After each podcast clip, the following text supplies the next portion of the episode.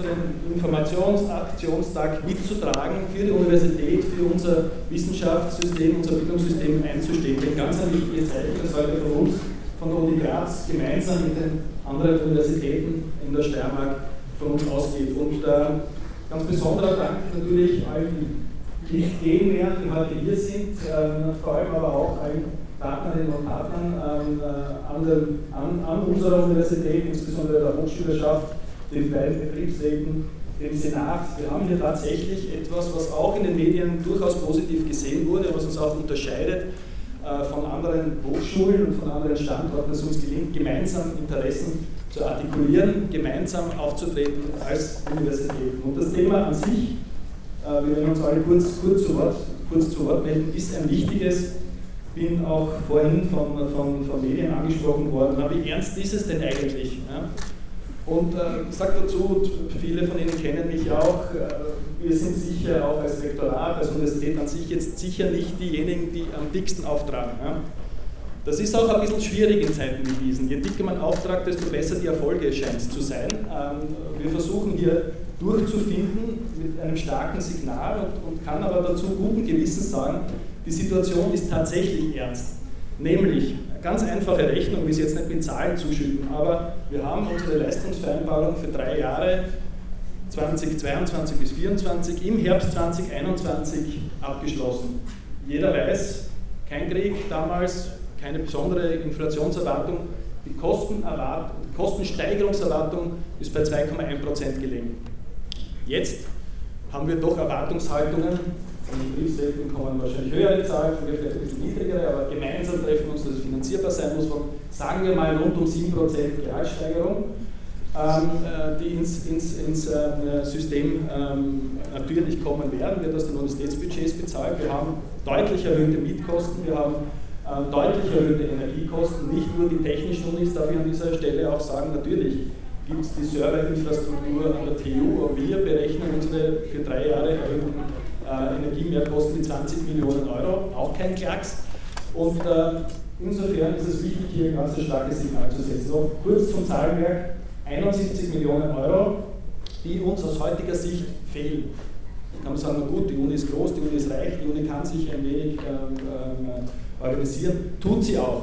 Halte ich auch für sehr wichtig und äh, wenn wir hier so unter uns sind, noch nicht draußen, dann kann ich sagen, natürlich, wenn wir hier jetzt auch, auch ehrlich miteinander umgehen und sagen, Selbstverständlich ist auch die Universität und wir alle wahrscheinlich im persönlichen Bereich erleben Sie das ja sowieso auch bereit, auch in schwierigen Zeiten gewisse Einsparungen vorzunehmen. No, na, wir tun das bei der Energie beispielsweise. Aber für uns ist wichtig, und das haben wir auch mit der Studierendenvertretung besprochen, dass das nicht zulasten der Studierenden geht. Das heißt, wir werden auch keine großartigen Schließungen auch nicht androhen, das bringen wir schwer übers Herz und über die Lippen wäre vielleicht auch gut, ja, wenn man das nach außen so kommuniziert, aber das werden wir nicht tun weil wir versuchen, andere Wege zu gehen. Das heißt, es wird über die Weihnachtszeit eine de facto zweiwöchige Schließung, sage ich mal, für eine, ja, also keine Schließung, es ist natürlich offen, aber es ist etwas kalt in der, in der dann nicht mehr ganz so kalt in der ersten Jännerwoche sein, aber auch noch so, dass man sich vielleicht dann doch überlegt, ob man nicht dann im Homeoffice bleibt oder idealerweise Urlaubsrückstände abbaut und sich Urlaub nimmt. Ähm, aber das wird es auch schon sein aus heutiger Sicht. Ja. Also wir werden nicht im Dezember schließen, wir werden nicht im Jänner schließen, sondern wir werden ordentliche Rahmenbedingungen für Studierende, Lehrende, Forschende auch, auch weiter zur Verfügung stellen können. Wo liegen unsere Einsparungen, die wir natürlich trotzdem vornehmen müssen? Insbesondere in dieser auch Energiefrage, aber beispielsweise bei Infrastrukturinvestitionen. Soweit sind wir in der Planung, aber noch nicht in der Umsetzung. Derzeit geht es darum zu schauen, wie viel kann man tatsächlich auch noch ein zusätzlichen Budget bekommen. Und ich halte es auch nicht für unverantwortlich seitens der Universitäten Mittel zu fordern. Ähm, es tun alle naheliegenderweise, aber es ist auch so, dass die Staatseinnahmen deutlich steigen und in der Relation die Universitäten auch weiter finanziert werden müssen auf dem Niveau, wie es auch gesellschaftlich vereinbart ist, vertraglich festgelegt ist. Und dieser Anteil liegt nun einmal für die kommenden drei Jahre bei 1,2 Milliarden Euro. Kommende zwei Jahre sind es jetzt 1,2 Milliarden Euro. Jetzt kann man vielleicht, sage ich dann bei der Oper so, vielleicht auch nicht, über den einen oder anderen Prozentpunkt streiten und sagen, wo kann man auch die Grenze finden. Aber selbst Eva Blemlinger, Wissenschaftssprecherin der Grünen, hat heute am Sonntag von 900 Millionen bis einer Milliarde gesprochen. Die Zahlen sind kein Zufall, weil wir ja permanent seit Mai im Gespräch sind mit, mit dem Bildungsministerium, mit dem Finanzministerium, mit den Wissenschaftssprechern. Überraschungen gibt es da keiner und so viel rechnen kann von uns jeder und werden sie auch in den Ministerien können, nämlich vereinbarte Kosten plus Kostensteigerung ergibt 1,2 Milliarden Euro. Da gibt es überhaupt keinen Zweifel dran.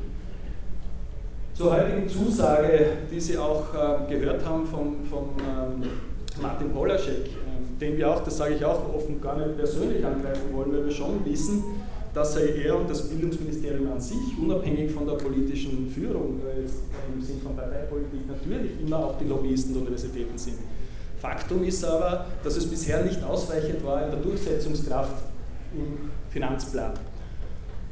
Mit der heutigen Zusage 150 Millionen aus Rücklagen der, der, des Ministeriums zu nehmen, ich muss sagen, überraschend, die gibt es doch. Wir haben immer gesagt, es gibt Rücklagen, bis vor kurzem hat es es gibt keine. Jetzt gibt es schon, das ist gut für uns, wir wollen auch nicht weiter fragen, wo sie herkommen. Aber, aber Faktum ist, dass wir damit für die Universitäten 400 Millionen Euro zugesagt bekommen haben.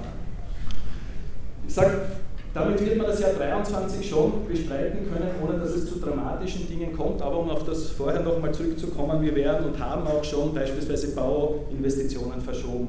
Jesuitenrefektorium, ähm, sportwissenschaftliche Einrichtung ist bereits eineinhalb Jahre nach hinten verschoben de facto. Wir sind auch am, am, am Planen von Einsparungen in der Bausubstanz selber.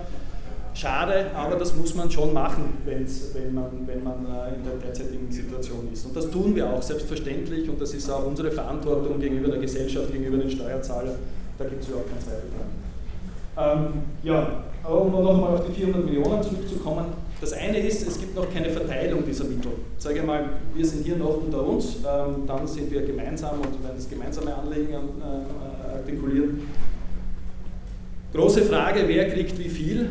Und insofern ist auch wichtig, dass wir als Universität ein starkes Zeichen setzen, weil üblicherweise sind dann doch fachspezifische, um es nicht zu nennen, ähm, Universitäten irgendwo stärker im Fokus. Ja. Ich sage, wir sind genauso betroffen. Eigentlich aus meiner Sicht sogar mehr, weil unser Anteil an den Personalkosten höher ist und die langfristige Finanzierung wichtig ist. Insofern stimmt auch nach wie vor, gerade die Presseaussendung ein wenig überarbeitet, stimmt auch nach wie vor, dass Personal gefährdet ist.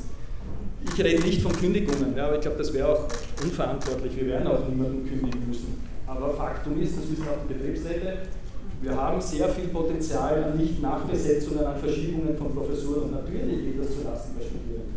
Und diese Gefahr ist noch nicht gebannt, weil wir keine Zusage haben für das Jahr 2024. In Aussichtstellungen, dass man dann darüber reden wird. Ich sage mal, die Finanzsituation wird wahrscheinlich nicht wahnsinnig viel besser werden, vor allem nicht 25 bis 27 im Bund, aber genau dort liegt es. Und damit möchte ich auch schon schließen und das Wort weitergeben an die, an die ÖH-Vorsitzende. Keine Einsparungen zulasten der Studierenden. Wir sparen ein, wo es verantwortungsvoll ist, aber wir brauchen das Geld und brauchen zusätzliches Geld, um den Personalstand zu gewährleisten und die Betreuungssituationen zu gewährleisten und am Ende des Tages keinen Einbruch, äh, was unsere wissenschaftliche Tätigkeit betrifft, zu erleben und damit dem gesamten Standort zu schauen. Danke noch einmal für Ihr Kommen und danke.